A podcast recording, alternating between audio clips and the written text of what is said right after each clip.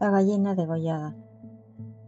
Todo el día, sentados en el patio en un banco, estaban los cuatro hijos idiotas del matrimonio Mazzini Ferraz. Tenían la lengua entre los labios, los ojos estúpidos y volvían la cabeza con la boca abierta.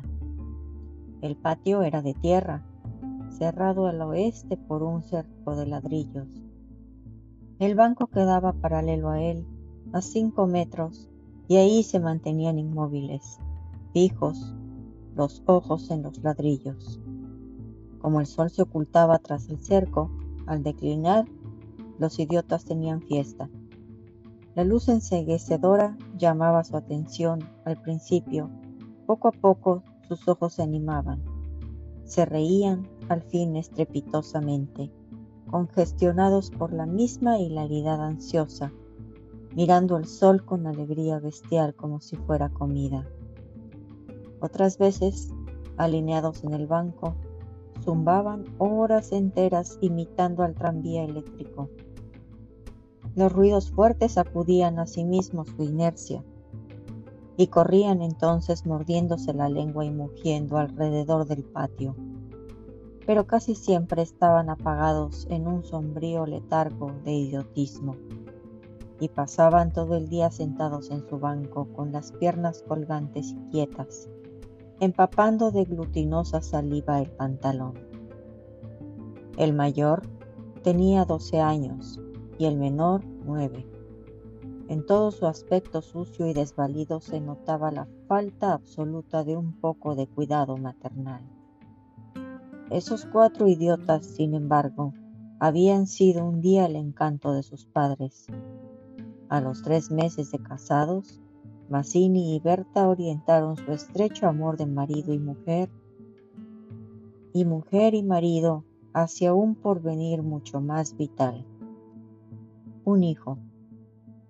¿Qué mayor dicha para dos enamorados que esa honrada consagración de su cariño, libertado ya del vil egoísmo de un mutuo amor sin fin ninguno? Y lo que es peor, para el mismo amor, sin esperanzas posibles de renovación? Así lo sintieron Mazzini y Berta, y cuando el hijo llegó, a los 14 meses de matrimonio, creyendo cumplida su felicidad, la criatura creció, bella y radiante, hasta que tuvo año y medio. Pero en el vigésimo mes acudiéronlo una noche convulsiones terribles y a la mañana siguiente no conocía más a sus padres. El médico lo examinó con esa atención profesional que está visiblemente buscando la causa del mal en las enfermedades de los padres. Después de algunos días, los miembros paralizados recobraron el instinto, pero la inteligencia, el alma aún el instinto, se habían ido del todo.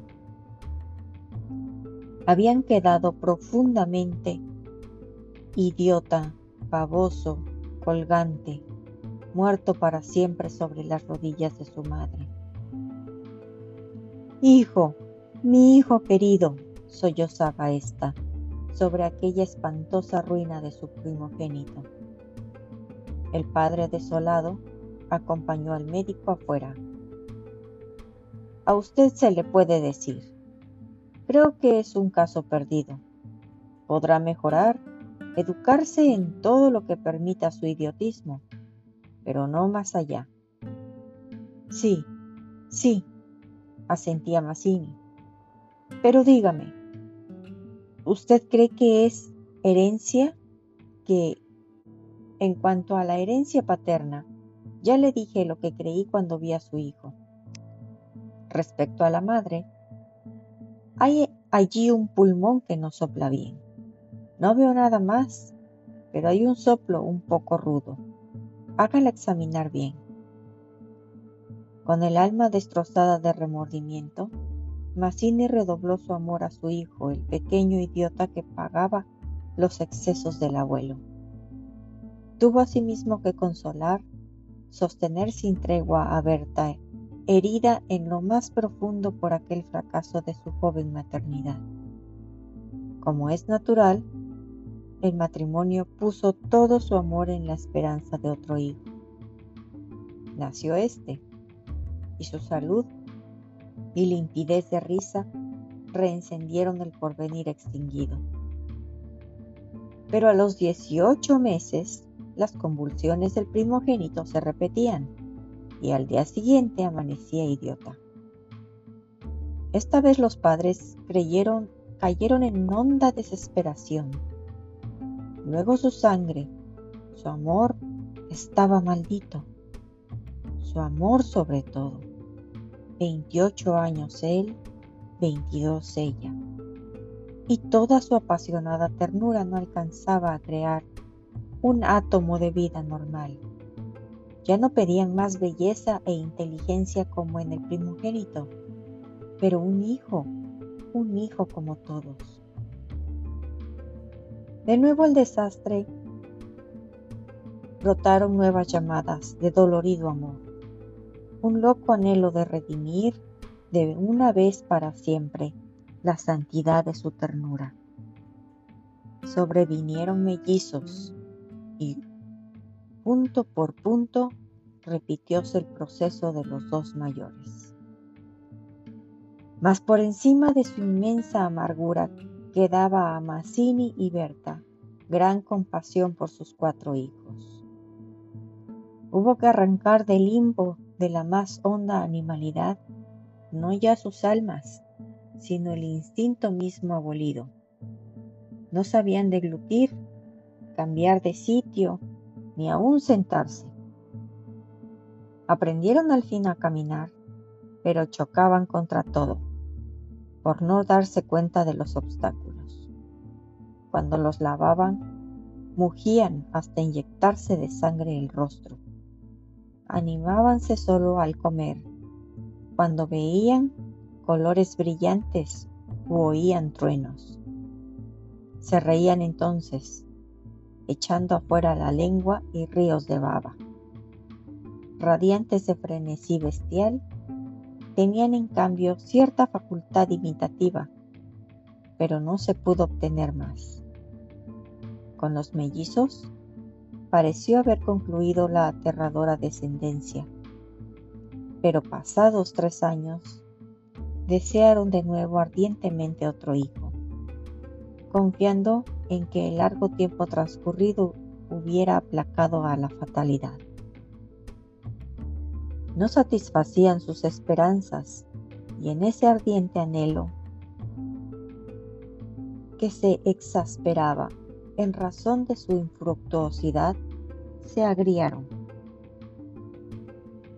Hasta ese momento, cada cual había tomado sobre sí la parte que le correspondía en la miseria de sus hijos.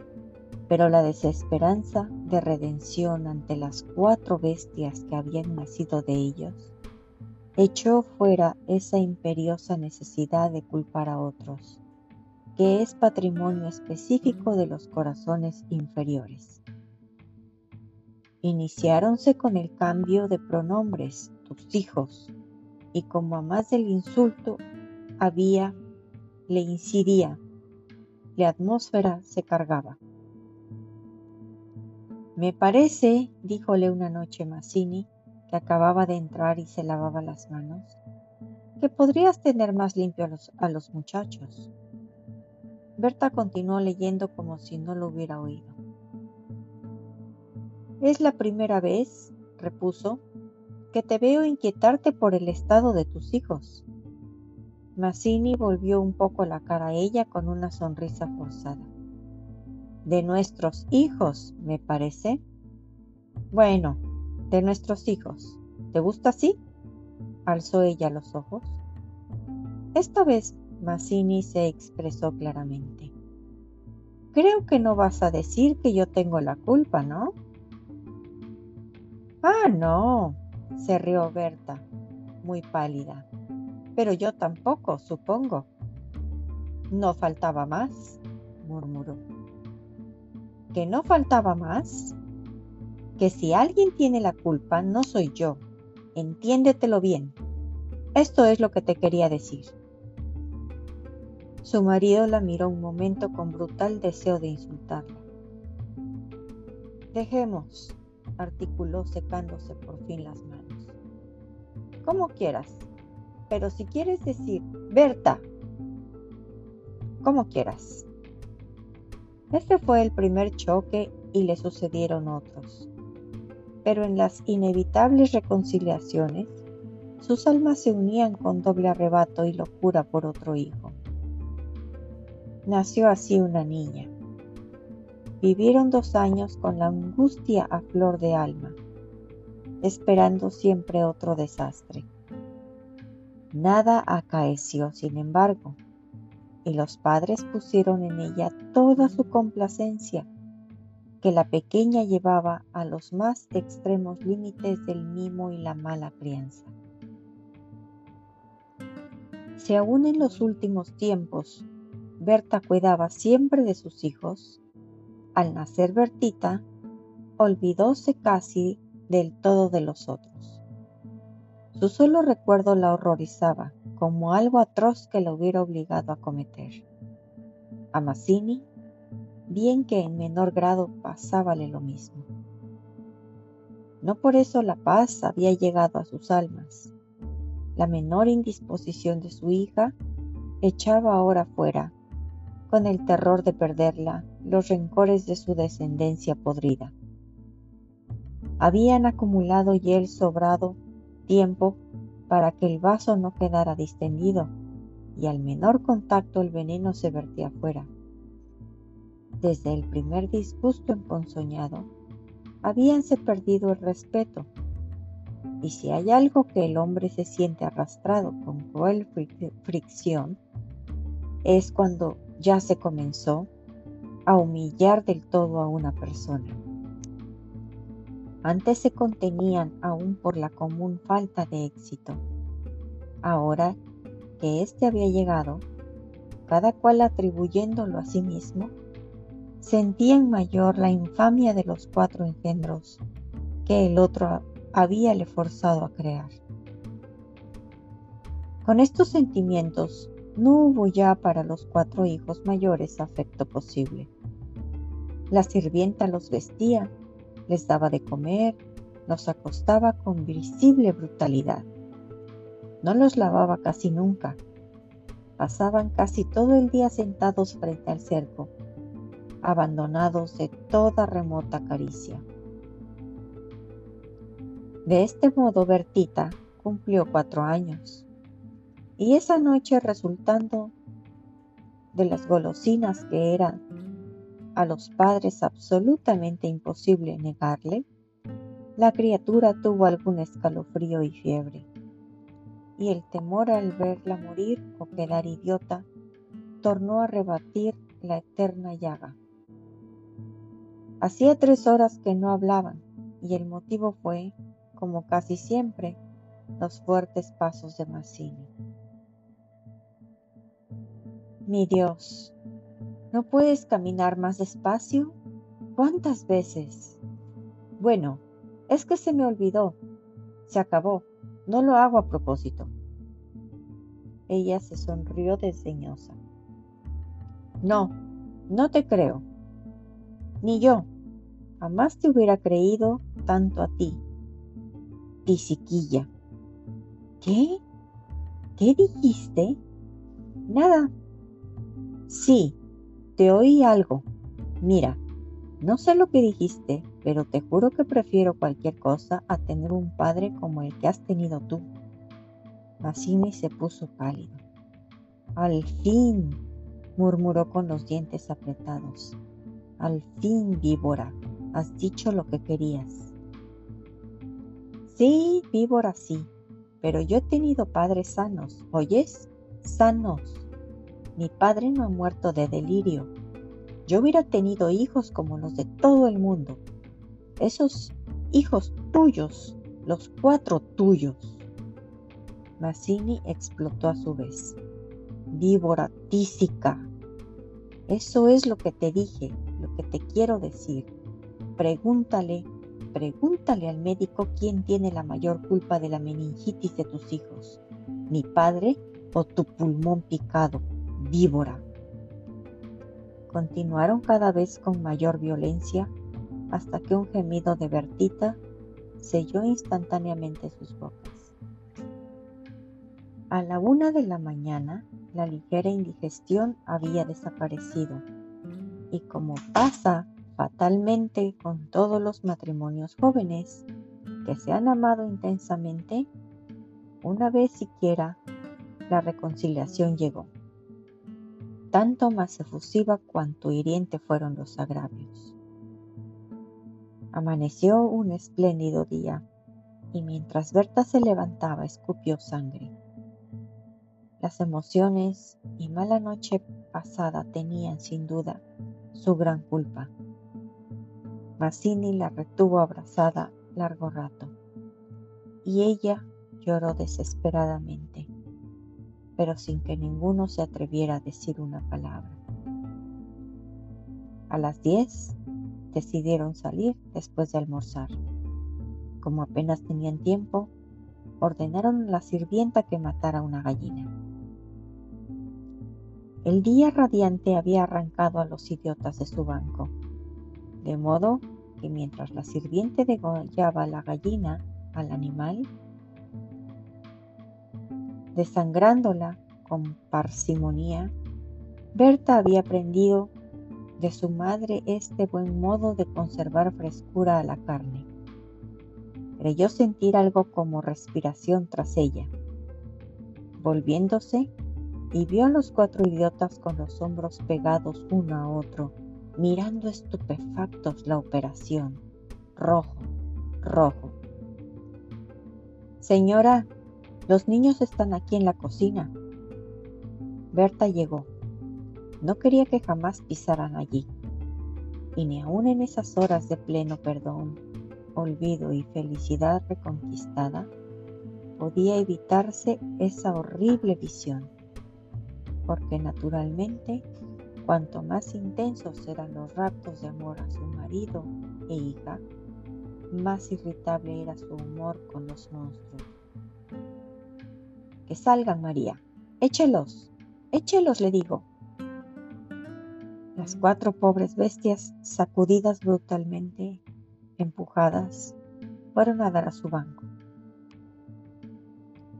Después de almorzar salieron todos, la sirvienta fue a Buenos Aires y el matrimonio a pasear por las quintas. Al bajar el sol, volvieron. Pero Berta quiso saludar un momento a sus vecinas de enfrente. Su hija se escapó enseguida a casa. Entre tanto, los idiotas no se habían movido en todo el día de su banco. El sol había transpuesto ya el cerco comenzaban a hundirse y ellos continuaban mirando los ladrillos más inertes que nunca. De pronto, algo se interpuso entre su mirada y el cerco. Su hermana, cansada de cinco horas paternales, quería observar por su cuenta. Detenida al pie del cerco, miraba pensativa la cresta. Quería trepar, eso no ofrecía duda. Al fin se decidió por una silla desfondada, pero faltaba aún. Recurrió entonces a un cajón de querosene y su instinto topográfico hízole colocar vertical el mueble, con lo cual triunfó. Los cuatro idiotas, la mirada indiferente, Vieron cómo su hermana lograba pacientemente dominar el equilibrio y cómo en puntas de pie apoyaba la garganta sobre la cresta del cerco entre sus manos tirantes. Vieronla mirar a todos lados y buscar apoyo con el pie para alzarse más. Pero la mirada de los idiotas se había animado. Una misma luz insistente estaba fija en sus no apartaban los ojos de su hermana, mientras creciente sensación de gula bestial iba cambiando cada línea de sus rostros. Lentamente avanzaron hacia el cerco. La pequeña que habiendo logrado calzar el pie, iba ya a montar a horcajadas y a caerse del otro lado, seguramente. Sintióse cogida de la pierna. Debajo de ella, los ocho ojos clavados en los suyos le dieron miedo. Soltame, déjame, gritó sacudiendo la pierna, pero fue atraída. Mamá, ay, mamá, mamá, papá, lloró imperiosamente. Trató aún de sujetarse del borde, pero sintióse arrancada y cayó. Mamá, ay, ma... No pudo gritar más. Uno de ellos le apretó el cuello y apartando los bucles como si fueran plumas, y los otros la arrastraron de una sola pierna hasta la cocina, donde esa mañana se había desangrado a la gallina bien sujeta, arrancándole la vida segundo por segundo. Mazzini en la casa de enfrente creyó oír la voz de su hija. Me parece que te llama, le dijo a Berta. Prestaron oído, inquietos, pero no oyeron más. Con todo, un momento después se despidieron y mientras Berta iba a dejar su sombrero, Mazzini avanzó en el patio. Bertita. Nadie respondió. Bertita. Alzó más la voz ya alterada y el silencio fue tan fúnebre para su corazón siempre aterrado que la espalda se le heló de horrible resentimiento. Mi hija, mi hija, corrió ya desesperado hacia el fondo. Pero al pasar frente a la cocina, vio en el piso un mar de sangre. Empujó violentamente la puerta entornada y lanzó un grito de horror. Berta, que ya se había lanzado corriendo a su vez al oír el angustioso llamado del padre, oyó el grito y respondió con otro. Pero al precipitarse en la cocina, Mazzini, lívido como la muerte, se interpuso conteniéndola. No entres, no entres. Berta alcanzó a ver el piso inundado de sangre. Solo pudo echar sus brazos sobre la cabeza y hundirse a lo largo de él con un ronco suspiro.